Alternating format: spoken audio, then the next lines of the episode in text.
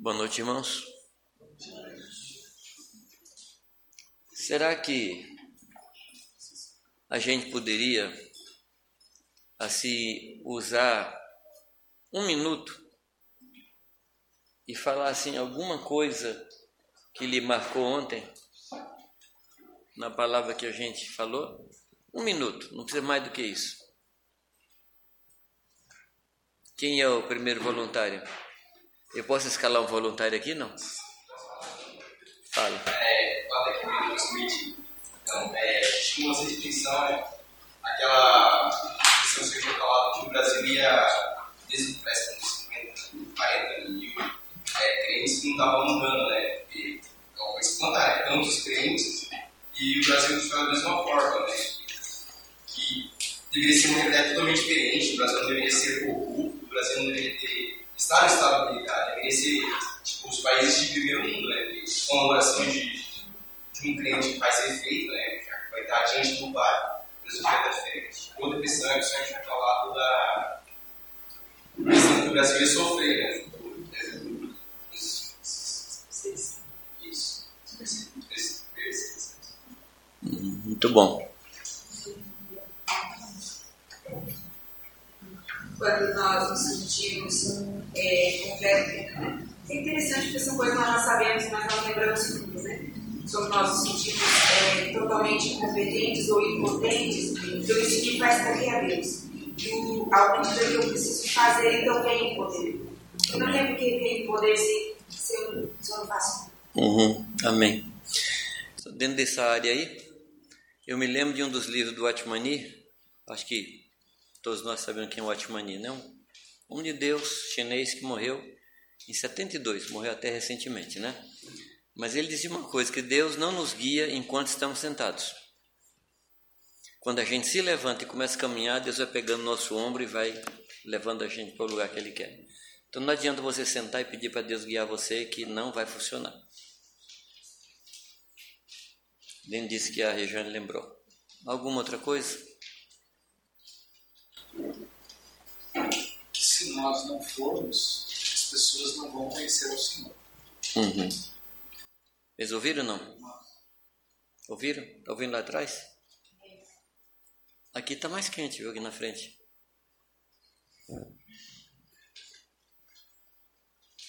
que mais? Se nós só vamos fazer a vontade de Deus se a gente tiver compaixão e se movimentar uhum. no sentido de pôr em prática. Amém. Que a gente já, já recebeu várias vezes. Uhum. E de fazer discípulos. Uhum. O nosso pecado, faz com nosso pe pecado, entre aspas, aí, é, o, o que não é pecado, é o que não incomoda ninguém, que é o casar, dar-se casamento, comprar, vender, e isso faz o Evangelho ser um Evangelho humanista, voltado para o homem, nós nos desapercebemos que estamos tratando com a legitimidade que podemos fazer. É. E o que podemos fazer tira a nossa atenção do foco pelo qual nós nascemos e fomos chamados. Uhum. Em cima disso, existe uma frase que eu gosto muito, é que o bom é inimigo do melhor e o melhor é inimigo do excelente. Então você tem alguma coisa boa e Deus está lhe chamando para uma melhor, mas você se agarra na boa. Eu decido e Deus me capacita. Amém. Eu acho isso muito forte, porque essa é uma grande diferença. É. Se nós não nos posicionarmos, Deus não sabe. Então nós nos levantamos e começamos a fazer uma governada, a gente vê toda a gente de Deus. Uhum. Falando um pouco da soberania de Deus, não é o tema, mas eu queria só tocar aqui. Soberania fala de uma capacidade absoluta e total de resolver por si mesmo sem depender de ninguém. Se eu pudesse definir soberania, eu diria isso. Mas Deus, na sua tremenda misericórdia, resolveu nos chamar para ajudá-lo à conversão do mundo. Você me compreende, não? Eu me lembro de um texto que está em Marcos capítulo 11, Capítulo 11 de Marcos não é o tema, que é só dando uma voltinha, só abrindo um diretóriozinho aqui de lado, a gente volta logo logo. Mas é, Marcos 11, ele tem ali uma citação de uma necessidade de Jesus. É muito estranho falar que Jesus tem necessidade. Mas Marcos 11 fala de duas necessidades. Uma, ele teve fome. Lembra não? Ele teve fome. E o que é que ele encontra? Ele encontra uma figueira. E a figueira não tinha não tinha não tinha figo. Ora, o nome da figueira é figueira. Por que, que é figueira? Ela produz figo, não folheira. É figueira. E aí ele amaldiçoa a figueira. Tem certas passagens da Bíblia que falam, Deus, o Senhor é meio demasiadamente justo, né? Porque inclusive o texto diz que não era tempo de figo. Não sei se você se lembra disso. Aí fica assim, Deus, só não. Quem conhece figueira, e na minha região, região lá tem muita figueira, Jundiaí é um bom produtor de figos, você sabe que a figueira, primeiro ela mostra o fruto, depois nasce a folha. Então a figueira que mostra folha, ela está dizendo que tem fruto. Então a maldição para aquela figueira não foi o fato dela não dar fruto, foi o fato dela, foi o fato dela mentir ao seu respeito. Esse foi o grande pecado da figueira, se é que figueira peca, mas foi o pecado dela. Ela estava anunciando uma coisa que não era verdade. Agora, quem conhece de, de, de plantas sabe o valor das folhas numa árvore, correto? É a própria respiração da folha, não é isso? O que, que seria as folhas no nosso caso? Seria a nossa vida, eu vou usar uma expressão aqui, não é a melhor? A nossa vida religiosa. Ou seja, reunião com os irmãos, oração, leitura da Bíblia, que são coisas que produzem a nossa nutrição. Mas, amados, se nós estamos sendo nutridos e não estamos produzindo figos, a gente está mentindo. E a gente corre um sério risco de sermos amaldiçoados. Ou não? Tem um outro caso que fala de figueira, quando um dono de uma vinha vai procurar fruto na figueira. E ele diz assim: tem três anos que eu vim procurar fruto nessa, nessa figueira.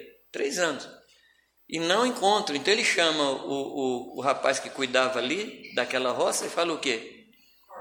Corta. Corta. Eu não sei vocês, mas para mim, árvore é a obra-prima de Deus na natureza. Eu, assim, realmente, eu tenho, assim, uma admiração muito grande por árvores. E quando eu chamo a prefeitura lá em casa para cortar, podar uma árvore que tem lá na casa, eu ficava lá dentro, eu não queria ver o pessoal da prefeitura cortando, podando. Assim, tanto apreço que eu tenho. Aí vem Jesus e amaldiçoa uma figueira, manda cortar outra. E aí o que é que o homem fala com, com o dono da vinha?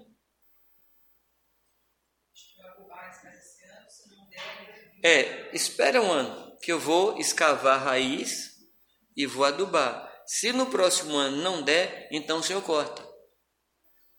E o dono da vinha, ele fala uma frase assim muito impactante para mim. Ele diz porque essa essa figueira não está produzindo e está ocupando inutilmente a terra. Gente, isso é muito grave. A pessoa está vivendo ocupando inutilmente a terra. É grave. Que é muito diferente do que fala lá em Hebreus capítulo 11, 38, quando fala de algumas pessoas das quais o mundo não era digno. Ou seja, num lugar a figueira não era digna da terra, no outro a terra não era digna das pessoas. Me compreende, não? No meu caso, a terra é digna de mim, eu sou digno da terra, ou a terra não é digna de mim. Tudo depende de fruto. Me compreende, amados? E continuando falando de frutos, Lá em João capítulo 15, quando fala que Jesus é a videira e nós somos os ramos, ele vai explicando, diz que aquela, aquele ramo que dá fruto, o que, que ele faz? ele poda para dar mais frutos. E aquele que não dá fruto, o que, que ele faz? Ele corta. Ou seja, queridos, de qualquer forma a tesoura vem. Sim ou não? Sim. Gente, se a tesoura vem, então vamos ser práticos, vamos produzir. Alguns de nós já deve estar escutando até o barulho da tesoura chegando. Mas nós precisamos produzir, só isso. É uma questão de lógica. Deus pôs a gente aqui e a gente tem que dar lucro para o Senhor. Só isso. Vamos simplificar a vida.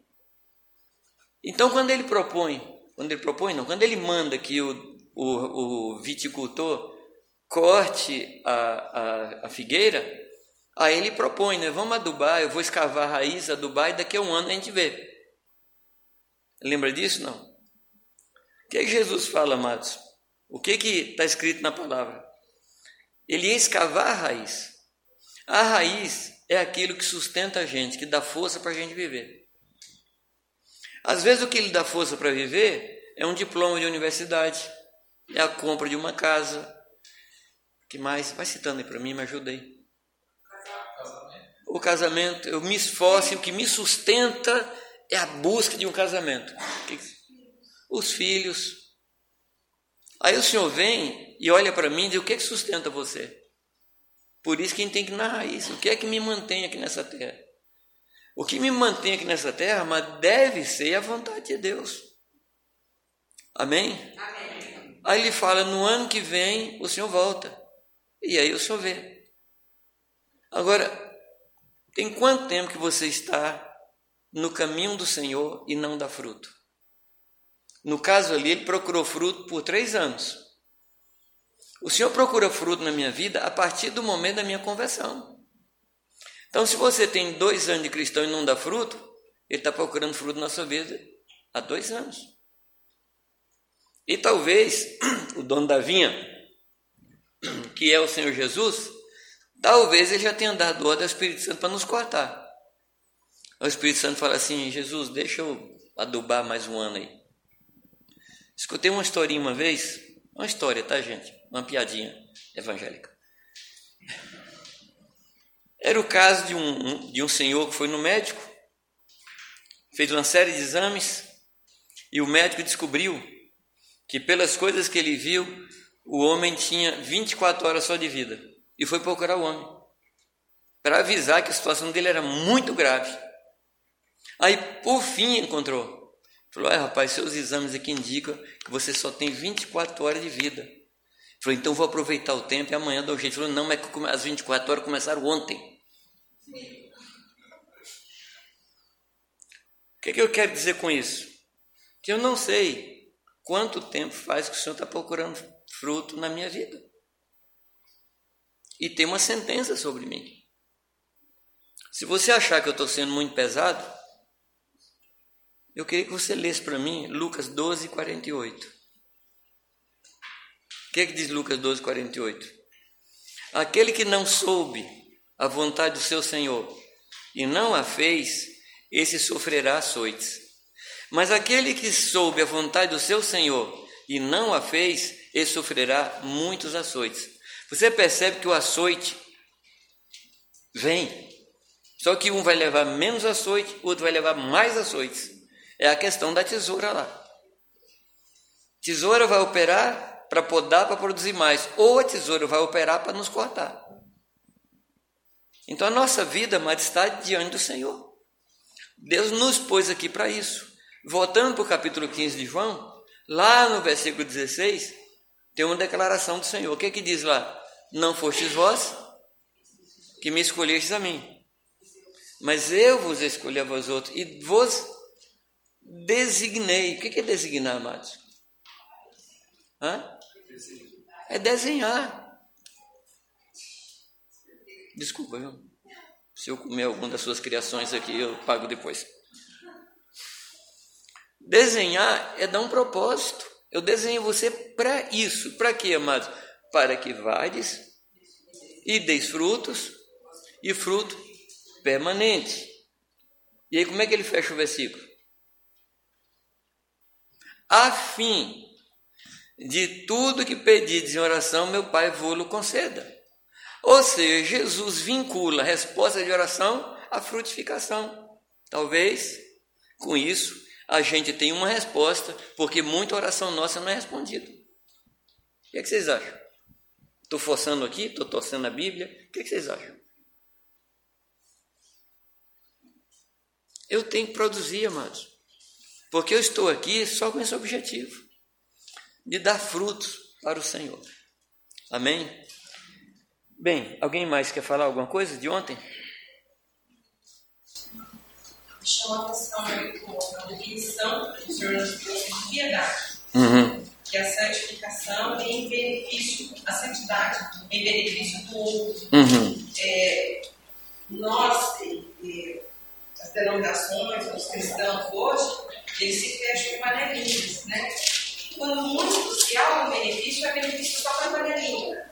Não Uhum. tem muito espaço para os outros. Uhum. Esquece que todos nós somos irmãos, somos criaturas de Deus e devemos nos tornar irmãos né, em Cristo. E para se tornar em Cristo, eu tenho que permitir que as pessoas entrem na minha vida e tenho que entrar na vida dos outros. Né? Exato. Então, ficar nesse círculo vicioso das panelinhas, que não permite ninguém entrar e ninguém sair, porque é gostoso, é agradável e não querer deixar ninguém participar disso. Então, nós Uhum. temos que mudar o conceito né, de, Uhum. e outra coisa que me chamou a atenção são as características de Deus que foi colocado em Abraão?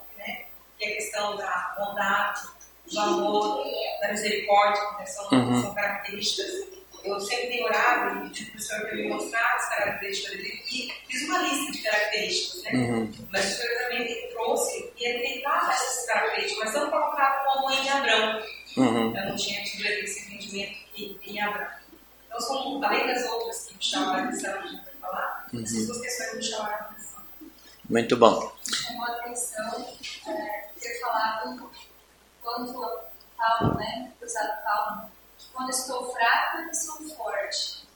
Então, quando a gente acorda achando que está tudo bem, que vai resolver tudo, que está tudo certo, que não precisa orar. Então, é uma falsa designação que estou forte. Exato. É quando eu estou mais fraco do que nunca. Amém. É quando eu sou fraco, é que eu sou forte. Por isso, com mais boa vontade, me gloriarei na minha fraqueza, para que sobre mim repouse o poder de Deus. Amém? A minha fraqueza é a oportunidade de Deus manifestar sua força. Amém, queridos? Bom, vamos continuar um pouco mais.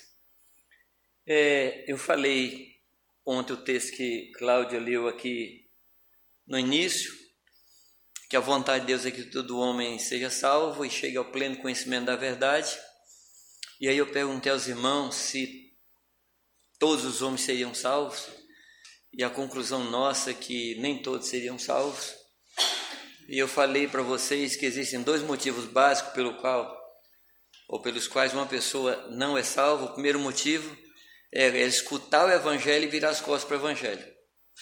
Se for isso, o problema é da pessoa. Mas uma outra situação, amados, é uma pessoa nunca ouvir o evangelho. Aí o problema é nosso. Amém? Por isso nós temos que nos esforçar para pregar a tempo e a fora de tempo em todos os lugares. De fato, o Senhor mandou que fôssemos até os confins da terra. Mas eu creio que na bondade de Deus, Deus conhece a nossa limitação e quer que a gente seja fiel no nosso entorno. Correto? Assim, com as pessoas que nós conhecemos, nossos amigos. Então, nosso campo de atuação já está aí, já está estabelecido. Amém?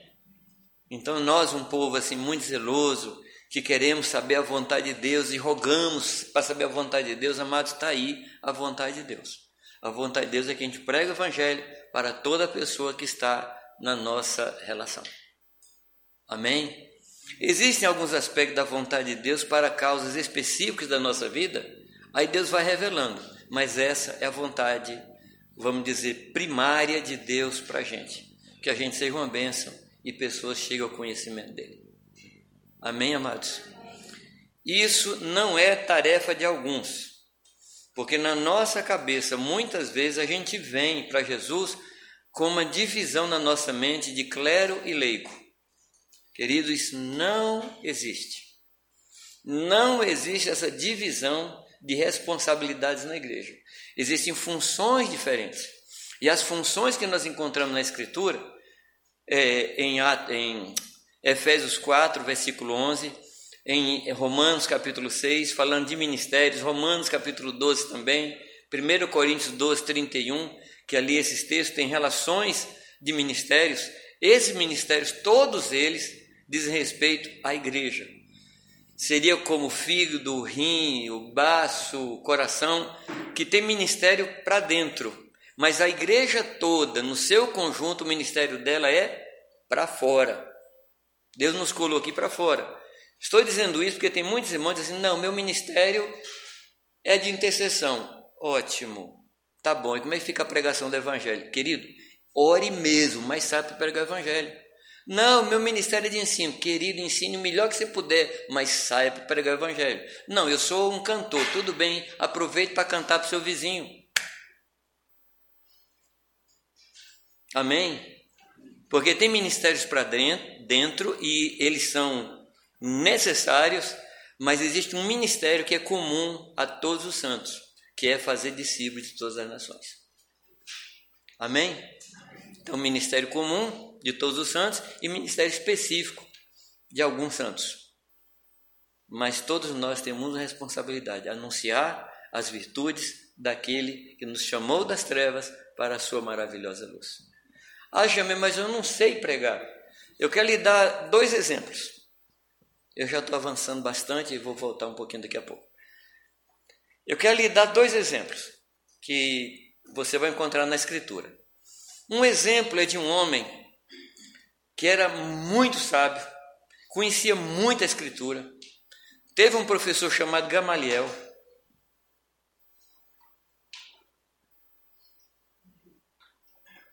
Já está dito, né? Paulo.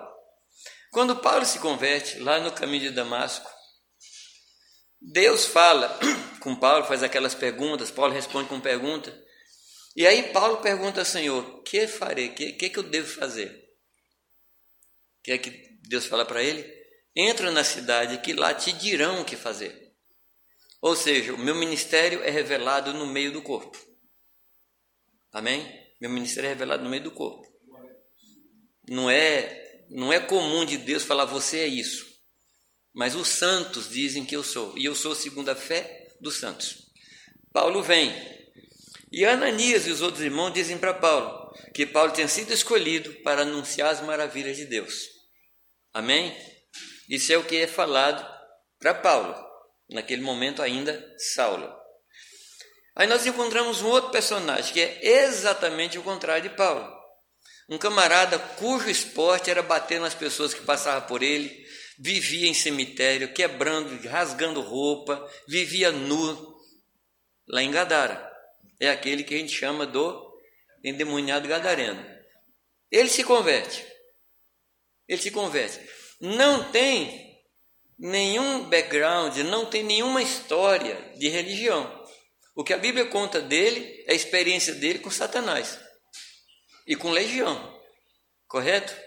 Ele se converte. O que é que Jesus manda ele fazer? Vai e anuncia aos teus as maravilhas que Deus fez. Não importa a origem, não importa a carga religiosa que você tem, mas você tem que fazer a mesma coisa que todo crente tem que fazer. Um. Sim. Paulo demorou muitos anos para chegar ali. Aquele rapaz sofreu uma ação do Espírito Santo de quanto tempo? Quanto tempo você calcula que Jesus demorou para expulsar seis mil demônios? Sabendo que um demônio viaja à velocidade da luz vezes seis mil, não esquece dessa conta. Quanto tempo? Quanto, tempo vocês pensam? Vamos por uma hora, duas horas. Duas horas de convertido. E o que foi que Deus mandou ele fazer? Vai anunciar os teus as maravilhas que Deus fez. Eu pergunto aqui, amado, quem aqui tem mais de duas horas de convertido? Tem alguém aqui que tem mais de duas horas de convertido? Não. Então, querido, tem quanto tempo Deus está buscando fruto? Deve ter mais de duas horas, né? Então você não pode limitar a Deus. Você não pode dizer assim, eu não consigo. Porque quando você fala eu não consigo, por isso não obedeço, você está limitando a Deus. E eu aprendi uma coisa, querido. Eu não posso pôr os meus limites no Senhor. Os meus limites são meus. Agora, o meu Deus é ilimitado. E o ministério é feito na não limitação de Deus. Qual é a palavra que eu usaria para não limitação? Ilimitação. A obra de Deus não é feita na minha limitação. A obra de Deus é feita na ilimitação do Senhor. Amém? E quando você se dispõe, você vai ver muita, muita, muita coisa acontecendo na sua vida. Não é isso que nós queremos? É isso que nós queremos e é isso que Deus quer também. Quando junta a minha vontade com a vontade de Deus, a coisa está feita. Escutei uma frasezinha dias atrás. Aliás, não escutei, eu vi uma frase num carro, assim, eu e Deus somos maioria. E é verdade. Quem pode contra Deus? Né? É verdade que eu estou ali do lado, né? mas é Ele, né? É Ele. A vontade de Deus, então, é que nenhum homem se perca. Aí eu comentei com vocês que em cima desse desejo dele, ele fez três coisas. Quais são elas? Ou quais foram? Mandou o filho. Segunda coisa, preparou doze discípulos. Terceira coisa, mandou a gente ir a todas as nações. E aí que está o problema para Deus, né? Pôs a gente no circuito. Porque ele poderia ter feito sozinho, mas Deus é tão soberano que ele resolveu se limitar e depender de nós para essa obra tremenda. Ele falou: Eu vou repartir a minha glória com esse povo. Então, queridos, como eu falei ontem, é um privilégio pregar o Evangelho. É um privilégio servir ao Senhor. Amém? Você considera assim, não? É um privilégio. Muito bem. Avançando um pouco mais, e dando uma recapitulada, eu comentei com vocês ontem dos benefícios do discipulado. O que é que um discípulo recebe do Senhor? Você se lembra os textos? Não. Nós citamos Mateus 11, 28, que diz o quê? Vinde a mim, vós que estáis cansados e sobrecarregados, eu vos aliviarei. E aí ele mostra como é que ele ia fazer. Tomai sobre vós o meu jugo e aprendei de mim, que sou manso e humilde de coração, e encontrareis descanso para as vossas almas. O convite a entrar embaixo do jugo de Jesus fala de discipulado. O discípulo é aquele que entrou embaixo do jugo de Jesus. Amém? Eu já estou aqui dando a definição do que é um discípulo. É aquele que colocou o seu pescoço embaixo da canga do Senhor. Amém? Sabe o que é canga, não é? Aquele instrumento que se põe no pescoço de dois bois. Então, quando você coloca seu pescoço embaixo da canga do Senhor, você se torna discípulo dele. Amém? E para esse discípulo, o que, é que ele promete? Descanso de alma. O outro texto foi Isaías.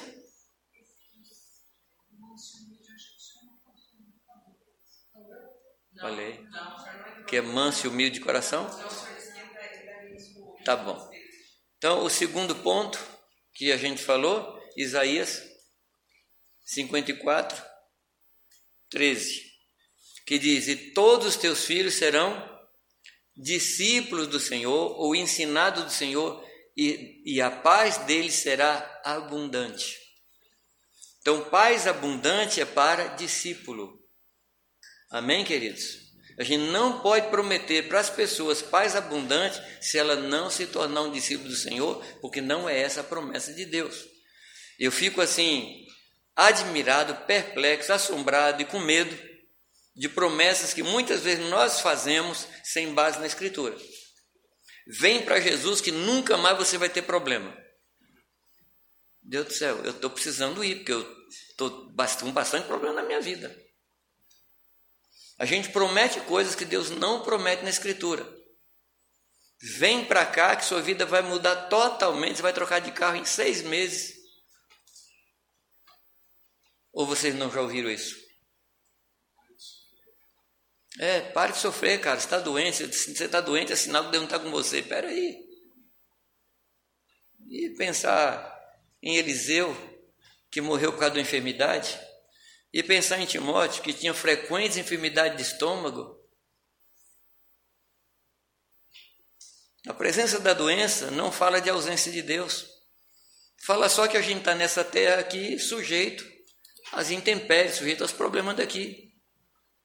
Ah, não, você está sofrendo porque você está em pecado. Nada disso. No mundo tereis aflições. É o que diz a palavra. Amém? E o terceiro versículo que nós citamos foi João 8, 31 e 32. O 32 tem uma promessa: E conhecereis a verdade, e a verdade vos libertará. Mas em qual condição? Disse Jesus aos judeus que haviam crido nele: Se permaneceis nas minhas palavras, sereis verdadeiramente meus discípulos e conhecereis a verdade, e a verdade vai libertar. Quem é que conhece a palavra? Quem é que conhece a verdade? Porque a verdade não é um conceito, a verdade é uma pessoa. E o discípulo conhece uma pessoa que se chama Cristo. Amém, amados? E por conhecer a Cristo, ele recebe libertação. Então, onde é que dá o start? Onde é que é o início da libertação? No fato da pessoa se tornar discípulo de Cristo. Amém? Então, no primeiro texto, ele promete descanso de alma. No segundo texto, ele promete abundância de paz. E no terceiro texto, o que, é que ele promete? Libertação. Às vezes a gente prega o 32 falando: olha, vem para Jesus que você vai ser liberto. Aí chegando na congregação, chega no meio do povo de Deus, pessoas presas. Presas à adultério, à mentira, à fofoca, com taras, com inclinações ruins, amando o pecado, estão ainda presas. Ou não é assim, amados? Pessoas que estão na igreja anos e anos e anos com problema de prisão na alma, porque não são discípulos de Cristo. Agora, amados, eu espero que você compreenda que eu não escrevi Mateus 11, não escrevi Isaías 54 e não escrevi é João 8, né? Vocês sabem que não foi eu que escrevi, né? Eu não escrevi esse negócio, não, estou só lendo e aplicando, só isso. Mas o interessante de Mateus 11, 29, ele não nos propõe aprender a fazer, ele nos propõe aprender a ser. Porque ser é mais importante do que fazer. O ser determina o que eu faço, mas o que eu faço não determina o que eu sou. Posso? Você pagando bem? O ser determina o que eu faço, mas o que eu faço não determina o que eu sou. O que faz uma laranjeira ser laranja, é, uma, faz uma, uma laranjeira produzir laranja, não é o fato dela ter um nome, é o fato da sua natureza, sua essência. Ela produz porque ela é. Ela não passou a ser laranjeira a partir da primeira safra. Desde que começou a sair do solo, ela é uma laranjeira e por isso produz laranja. Amém? Então, o convite do Senhor Jesus é para que a gente aprenda a ser. Eu fico assim admirado com a quantidade de cursos que tem hoje na igreja. Gente, como o crente produz cursos? Vocês concordam comigo?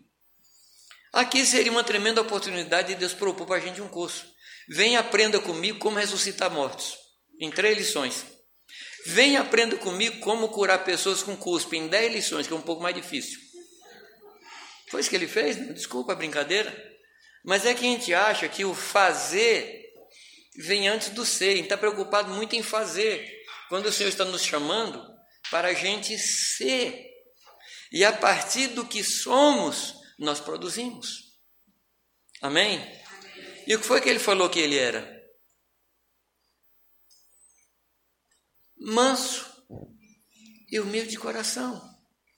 Mansidão e humildade são os dois grandes pilares da construção do caráter de Cristo em nós.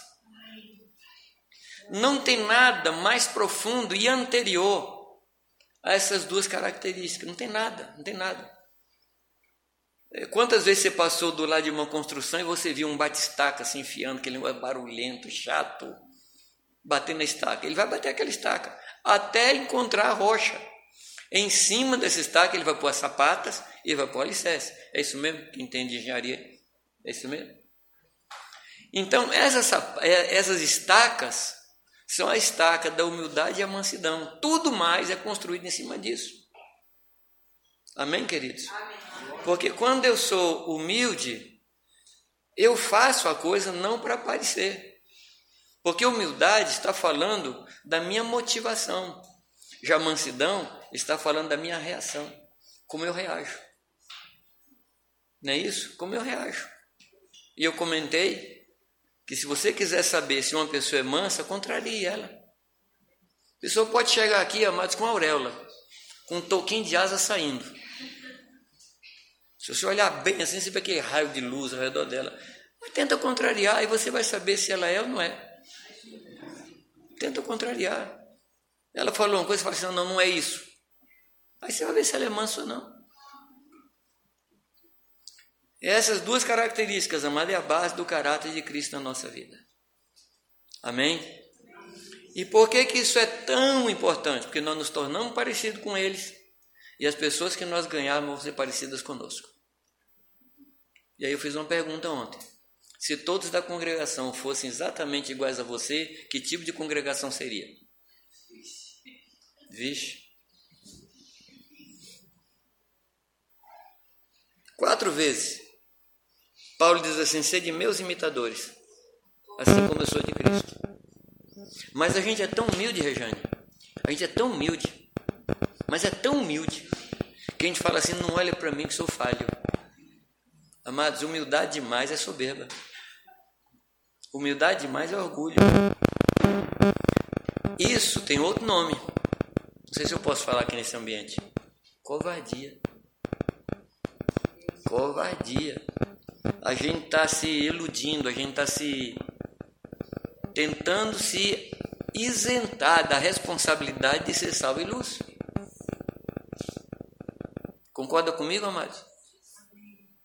Deus me colocou aqui para ser o modelo. Modelo dos fiéis, não modelo dos infiéis. Porque ser modelo para infiel é fácil. É só ser um pouco infiel. Mas ele diz que entre os fiéis você tem que ser modelo. Não é, não é barato o custo, não é barato o preço que nós temos que pagar numa vida de discipulado. Não é, amados. Em hipótese nenhuma. Então Deus nos chama para isso. Deus nos chama para esse ministério e quer que a gente siga de acordo com o que Paulo falou. Sede meus imitadores, assim como eu sou de Cristo. Amém? A coisa seria mais ou menos assim: você está pregando o evangelho para alguém, a pessoa resolve entregar a vida a Jesus. Aí ela fala assim: e daqui em diante, como é que, como é que vai ser? Fala assim: me siga. O que eu fizer, você faz também. O que eu não fizer, você não faça. Um dia eu estava na reunião em Jundiaí, sabe naquele dia que você não está muito bem? Você levanta assim com dois pés esquerdos, não sei se é verdade isso. Não estava bem. E eu olhei para os irmãos assim, estou vendo os irmãos, os adultos, assim quieto, cantar, vão levantar a mão, ele assim, missa de corpo presente. Só o corpo estava ali, a alma estava sei lá onde. Eu cheguei, cheguei, fui lá na frente e falei para os meninos, para os filhos dele, falei, queridos, vamos fazer o seguinte, olha para os pais de vocês, o que eles fizerem, vocês também façam. A coisa mudou, a reunião mudou. Porque, amado, Deus nos pôs aqui para isso. Nós só temos uma razão de viver, mostrar Cristo para os outros. Então, quando a pessoa pergunta como é que é a vida cristã, o que é que você vai responder? Olha para mim que eu te ensino. É desafiador, amados? Mas tem outro jeito? O que é que disse o Einstein? O Einstein falou que o exemplo não é a melhor maneira de ensinar, é a única. É isso que Einstein falou. Não tem outra maneira de ensinar. Ensinar como os fariseus, nós não podemos. Porque, inclusive, Jesus falou que a gente deveria seguir o que eles ensinavam, mas não imitar a vida deles. Porque eles ensinam, mas não praticam. Então o que eles estão ensinando, pratica, tá? Obedece, mas não olhe para a vida deles. Jesus nos alertou. E no final do Sermão do Monte, depois de ter pregado aquelas que eu chamo da constituição do reino de Deus, capítulo 7 de Mateus, eles olharam para Jesus e disseram assim: Ele ensina como quem tem autoridade. E é isso, amados, que tem que acontecer na nossa vida. As pessoas têm que olhar para nós e respeitar o evangelho que nós pregamos, não essa coisa que está aí. A igreja sendo vilipendiada, a igreja sendo criticada.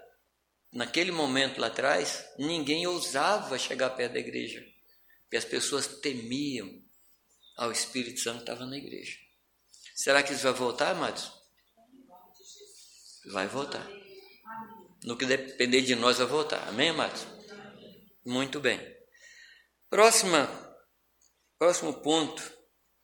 Eu quero levantar quatro questões aqui com vocês sobre o discípulo, sobre o discipulado. Mas eu preciso, amados, é, tocar em alguns pontos antes de falar exatamente o que é. Primeiro, é que fazer discípulo é pastorear com proximidade. Pastorear com proximidade. Ou seja, eu não posso fazer discípulo a partir daqui. A partir daqui, eu ensino, eu proclamo alguma verdade, eu profetizo alguma verdade de Deus, mas o discipulado é cara a cara, é ombro a ombro, é olho no olho. Amém? Eu vou mostrar isso mais tarde a vocês. Então, discipulado diz respeito à proximidade. Como eu disse, a gente vai chegar para mostrar isso na prática. E é um compromisso com o objetivo de levar as pessoas a conhecer cada vez mais a Deus. Então, o discipulado ele tem que se voltar para o Senhor. Eu tenho que ensinar a pessoa a se aproximar de Deus. Não se aproximar de mim. A aproximação de mim não é o alvo final. A aproximação comigo é uma ferramenta, é um instrumento, é um caminho que eu uso para levar a pessoa ao Senhor. Amém? Segunda coisa, é impossível, e eu não tenho uma palavra mais forte que impossível, se você tivesse me ajuda aí, fala uma palavra que seja mais forte que impossível. Totalmente impossível. Fazer discípulos sem o poder do Espírito Santo. Me ouviram? Não. É impossível fazer discípulos sem o poder do Espírito Santo. Impossível. Raciocina comigo. Lá na cruz, Jesus usou uma frase antes de morrer. Ele diz: Está tudo consumado. O que, é que significa isso?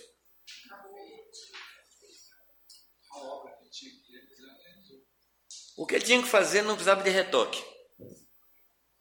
Ele havia se entregue, o sangue chegou diante de Deus, não tinha mais nada a fazer.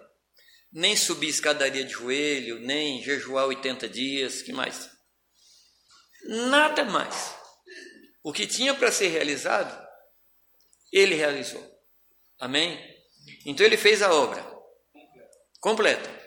E aí o, o trabalho dos discípulos era sair pelo mundo fazendo o quê? Anunciando o que aconteceu. Gente, nós não precisamos mais morrer para o inferno, porque Jesus já pagou o nosso preço. Amém? Esse era o anúncio. Então eles deveriam sair do pé da cruz para o fim do mundo. Correto? Fala em termos lógicos. Mas o que é que o senhor fala? O mesmo Jesus que diz, agora vocês vão até os confins da terra. Esse mesmo Jesus falou, mas fica em Jerusalém. Você lembra disso? Não. Vocês vão, mas fica. Agora o fica tem um até que. Fica em Jerusalém, até que do alto sejais revestidos com o poder do Espírito que há de vir sobre vós. Com isso ele quis dizer o que, amados? Que quem faz a obra é o Espírito de Deus. Não somos nós. Somos vasos, somos instrumentos, somos ferramentas, mas quem faz a obra de Deus é o próprio Deus. Você crê nisso? Não? Quem faz a obra de Deus é o próprio Deus. Agora tem um porém. Sem o Espírito Santo nós podemos fazer discípulo. Nosso, não do Senhor. Se nós fizermos discípulos sem o poder de Deus, nós vamos fazer pessoas semelhantes a nós. Se nós fizermos discípulos a partir do Espírito Santo, nós vamos fazer discípulos semelhantes a Ele. Me compreende, não?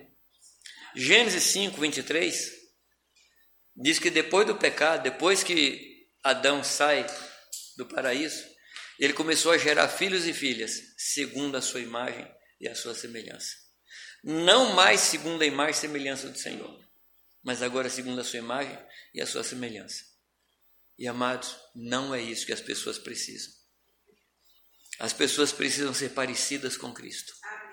A vontade de Deus é essa: é ter uma família de muitos filhos semelhantes a Cristo, a fim de que ele seja o primogênito entre muitos irmãos.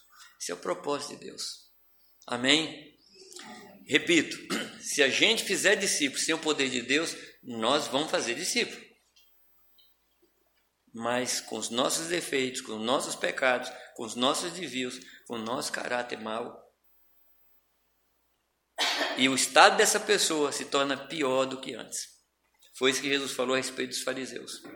Que eles iam muita distância para fazer um prosélito ou um discípulo. E aquele estado daquele prosélito era pior do que antes. Que Deus nos ajude, amados, a não tentar fazer discípulo sem o poder do Espírito Santo. Numa dependência total do Senhor. Você vai sentar para conversar com alguém, pede para o Espírito Santo falar. Você vai sentar para ouvir alguém, pede para o Espírito Santo ajudar você a ouvir. Aliás, fazer discípulo é mais ouvir do que falar. Entendeu não? Fazer discípulo é mais ouvir do que falar. Nós precisamos aprender a ouvir o coração das pessoas. E somente depois disso a gente pode aconselhar. Você não pode chegar para uma pessoa com a carteira pronta, só esperando a pessoa parar de falar para você dar a solução. Você não quer saber nem qual é o problema, mas você tem uma solução. Me compreendem não? Tem situações que a gente não quer ouvir a pessoa, a gente tem um problema para vender, a gente tem uma solução para vender. Não importa se a solução que eu tenho seja condizente com o problema dela ou não, eu quero vender meu peixe. No discipulado isso não funciona. Nós temos que aprender a ouvir. E ouvir não somente com esses ouvidos nossos, mas ouvir com ouvidos do Espírito Santo. Amém? Sentar e ouvir. E ouvir com paciência. Citando de novo o Atmani, no seu livro Obreiro Cristão Normal. Ele diz que nós precisamos, tem um capítulo só sobre isso, só sobre a questão de ouvir. E ele diz que quando nós nos assentamos para ouvir alguém, a gente tem que ouvir o que a pessoa está falando, o que ela gostaria de falar e o que ela está escondendo. Aí, queridos meus, eu pergunto a você: como é que a gente pode ouvir essas três dimensões sem o Espírito Santo? Não dá. Não dá. Enquanto você está ouvindo a pessoas falando Jesus, o que, é que ela quer dizer? E o Espírito Santo vai mostrar para você alguns sinais do que ela está querendo dizer e vai mostrar alguns sinais do que ela está escondendo. Como é o nome disso, amados? Revelação. Palavra de ciência. Palavra de sabedoria. Amém? Discernimento de espírito. Pessoas que têm algumas enfermidades na alma e você unge com óleo e a pessoa não é curada. Porque o óleo não chega na alma. Aí você fica lá lutando e lutando, e a pessoa é curada, depois é descurada, e é curada, depois é descurada. Aí você tem uma receita. Essa pessoa não tem fé. É isso mesmo? É isso mesmo? Ou será que nós não tivemos paciência para buscar de Deus uma revelação sobre como está o estado da pessoa? Eu não vou entrar muito nessa área, não, porque tem alguns psicólogos aqui no meio. Mas você sabe que existem doenças psicossomáticas que acontece aqui que desce para cá. Eu não estou falando para gente bancar o psicólogo. Eu estou dizendo que a gente precisa ouvir com os ouvidos do Senhor, ver com os olhos do Senhor. Aliás, eu gosto muito da música do Daniel de Souza. Somos teus olhos à procura dos aflitos. Com essa música, não? Maravilhosa. Então o Espírito Santo ele vai olhar através de nós e vai mostrar que aquele lá está aflito, aquele ali está aflito, aquele ali está aflito. E aí você, com o coração do Senhor, você vai chegar perto. Amém? Então, por favor, não ouse fazer discípulos sem o poder do Espírito Santo, porque senão você estraga a vida das pessoas. E nós não queremos estragar a vida de ninguém. Ao contrário, nós queremos trazer libertação, crescimento, manifestação de Deus, vida do Espírito. Bom, como é que se inicia o discipulado? Primeiro, pregação do Evangelho do Reino de Deus. Eu tenho mais dez minutos? Tenho? Deixa eu ver. Quantos minutos eu tenho? Dez minutos? Mais 15, 25, que mais? 20, então 45, que mais? Tá.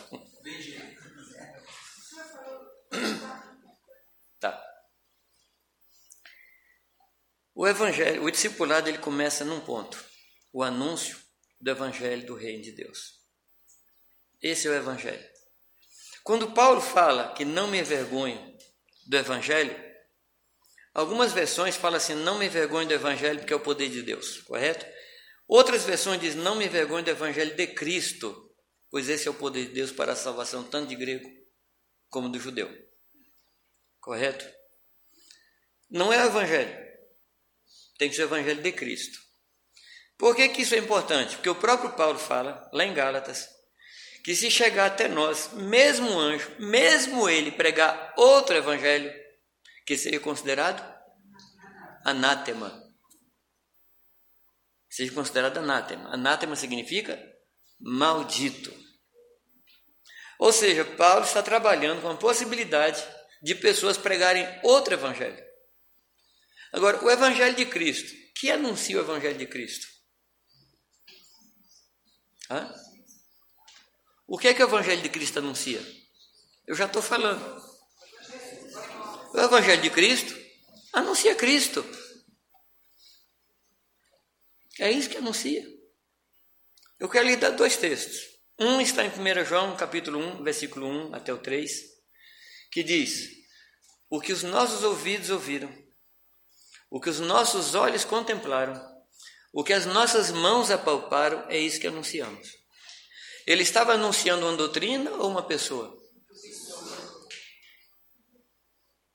Quando a palavra diz que eles perseveravam na doutrina dos apóstolos, o que é que passa na nossa cabeça? Uma série de doutrinas? Não. Paulo explica isso mais tarde, quando ele fala aos Coríntios. Ele diz: Quando eu fui ter com vocês, quando eu fui encontrar com vocês, eu não fui com linguagem persuasiva, com demonstração de sabedoria. Porque eu decidi não saber nada e não pregar nada, senão a Cristo e esse crucificado. Então o Evangelho de Cristo anuncia uma pessoa. Não são coisas a respeito de Jesus, é o próprio Jesus. Porque a palavra de Deus é o Verbo encarnado. Então, quando eu prego a palavra, eu estou transmitindo a vida de Jesus Cristo. É isso que ele falou, amados, quando ele diz que as minhas palavras são espírito e vida. Aqui ele está falando de três transmissões. Ele está falando que eu transmito uma ideia, o que são as palavras? É a ideia verbalizada. Mas ele está falando de vida que eu transmito, vida de Deus, e do meu espírito que está em mim, eu transmito também o que eu sou. Ora, se eu transmito o que eu sou, eu tenho que ter um extremo cuidado de estar limpo, de estar puro, de estar sintonizado com o Senhor, para passar para as pessoas que me ouvem não palavras, mas a vida de Jesus Cristo. Amém, amados? E é o Evangelho de Cristo que é o poder de Deus para a salvação de todo aquele que crê. Não é outro Evangelho.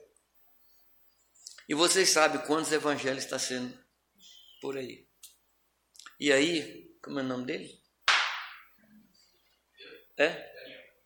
Daniel. Daniel. E aí, Daniel, que você estava falando, a gente estava conversando, a quantidade de denominações, de coisas que tem, que tem por aí, cada uma produzindo um tipo de coisa. E não produz discípulo. Sim ou não? Porque se nós pregássemos a pessoa de Cristo, nós faríamos discípulos e discípulos de Cristo. Porque a igreja, ela é somente o resultado do evangelho que ela ouviu. Ninguém é diferente do evangelho que ouviu. Se nós temos uma vida fraca, uma vida rasteira, isso reflete o evangelho que a gente ouviu. Se a gente escutou que Jesus Cristo é o Senhor e que para ser salvo eu tenho que ser servo de Deus, discípulo de Cristo, a minha vida tem um sentido. Mas se eu ouvir aquele evangelho assim, você quer se entregar a Jesus? Você quer aceitar Jesus, melhor dizendo, que é o que mais se usa? Você quer aceitar Jesus? Levanta a mão, está salvo. Levanta a mão, está salvo. Levanta a mão, está salvo. Queridos, não existe. Não é um levantar da mão que salva a pessoa. É uma confissão que Jesus Cristo é o Senhor.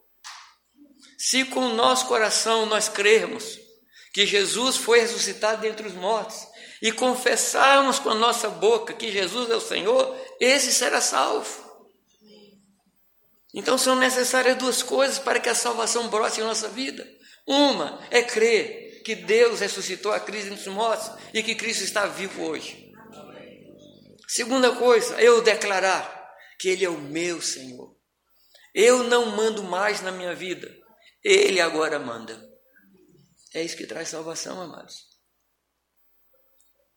Amém? Eu já contei para vocês a experiência e vou contar de novo que para mim foi muito marcante. Eu estava numa aldeia Pareci, lá norte do Mato Grosso, e eu estava numa reunião com os índios lá em Desparecis.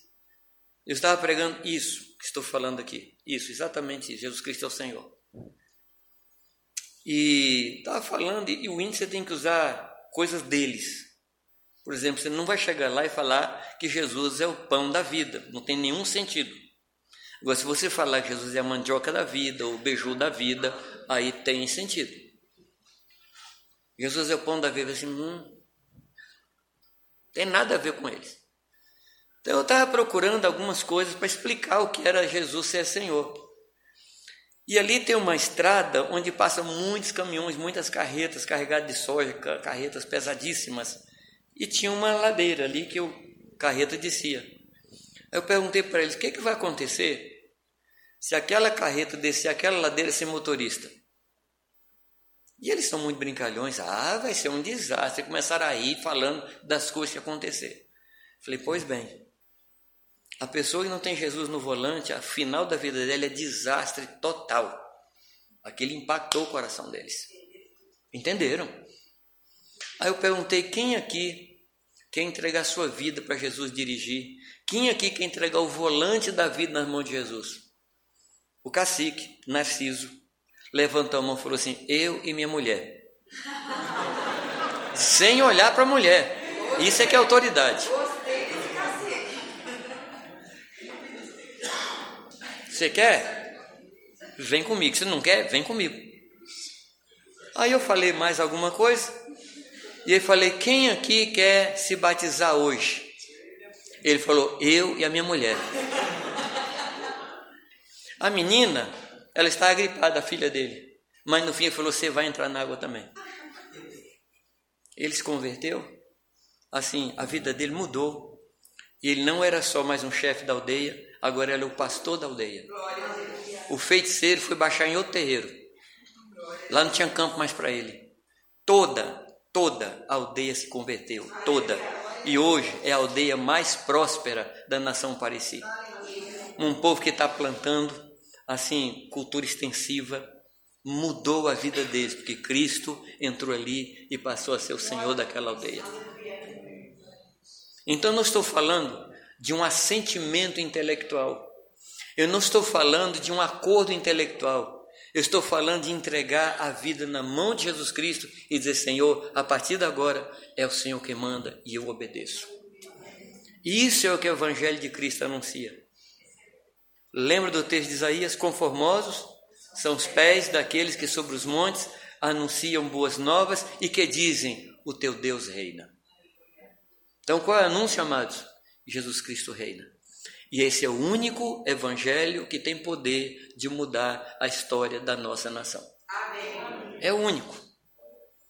Porque evangelhos estão sendo pregados, mas nós precisamos do evangelho de Cristo. Esse é o poder de Deus. Esse é o dinamite do Senhor. Amém? A palavra poder significa, a palavra grega é dinamis, ou dínamo, que daí originar a palavra dinamite. Claro que você já passou por uma estrada e já viu uns cortes na estrada assim, uns, uns filetes assim, que são lugares onde a broca entrou, onde foi colocada dinamite, a dinamite explodiu, explodiu a rocha. Claro que você já viu isso. Correto? Você não tem coragem de brincar com dinamite, tem? Levar dinamite para as crianças brincar em casa, você não faz isso. Quando o Evangelho entra em nós, quando o Evangelho de Cristo entra em nós, a primeira coisa que ele faz é nos matar. Primeira coisa. Se o Evangelho de Cristo não nos matou, não foi dinamite, foi um traque. Uma coisinha aí, uma bombinha. Se nós não experimentamos a morte, quando ouvimos o Evangelho, nós não experimentaremos a vida produzida pelo Evangelho. O Evangelho tem que chegar aqui e matar a gente. Já não sou eu quem vive, mas Cristo vive em mim. E o viver que agora tenho na carne, vivo pela fé do Filho de Deus. Então é uma transformação total. Paulo falando disso, ele usa outra figura. Nós somos trasladados do império das trevas para o reino da luz do Filho de seu amor. Aí a pergunta que a gente tem que fazer é: quem é que mandava em nós no império das trevas? E quem é que manda em nós no reino de Deus? E onde é que a gente mandava? Pronto, está resolvido o evangelho. Quando você descobrir que você não manda, que é o Senhor que manda, aí você entrou no reino. Mas enquanto a gente está determinando a vida da gente, a gente não experimentou o evangelho do reino de Deus. Algum amém por aí? Não? O evangelho do reino de Deus anuncia que Cristo reina, que ele veio a essa terra para ser Senhor. Paulo fala, porque foi precisamente para isso que Cristo morreu e ressuscitou para ser Senhor, tanto de mortos como de vivos. Às vezes pergunta para a pessoa, por que Jesus morreu na cruz? É para nos salvar? Não é. Paulo diz que é outra coisa. Paulo diz que ele morreu e ressuscitou para ser Senhor, tanto de mortos como de vivos. Agora, quem recebe Jesus como Senhor, esse é salvo. Então a salvação é uma decorrência, é uma consequência de nós entrarmos no reino de Deus. Mas só lembrando aos irmãos que no reino de Deus não tem naturalização. Tá, meu genro, minha filha, meus netos estão na Inglaterra há 12 anos. E chegou o momento que eles pediram a cidadania, receberam a cidadania inglesa. Estão lá. Na igreja, às vezes você está 10, 12, 15 anos na igreja, Aí você pede naturalização, agora você é do reino de Deus, querido, não é assim. Se nós não nascermos de novo, nós não podemos ver o reino de Deus. Se nós não nascermos da água do Espírito, nós não podemos entrar no reino de Deus. Então o reino de Deus só tem um jeito de entrar: por morte e ressurreição, por morte e novo nascimento. Não tem naturalização no reino de Deus. Gente, eu estou aqui há tanto tempo, eu quero um pastor que me assine aí uma naturalização que agora eu pertenço ao reino de Deus. Não é assim. Nicodemos não entendeu isso. Você lembra não? Por acaso eu, na minha idade, tenho que voltar ao ventre da minha mãe? Isso um doutor da lei. Não era um jamê qualquer, não. Era o doutor da lei. Ele falou, Nicodemos, estou falando de coisa espiritual. Se você não nascer da água do Espírito, você não pode entrar no reino do céu. Se não nascer de novo, não pode ver. Se não nascer da água do Espírito, não pode entrar. Queridos, isso aqui é o fundamento do discipulado. Amém? Eu pedi 10 minutos, fui 14, quero parar aqui e amanhã a gente tenta terminar o nosso assunto. Eu gostaria que a gente orasse. Pode ser? E sobre o que a gente vai orar?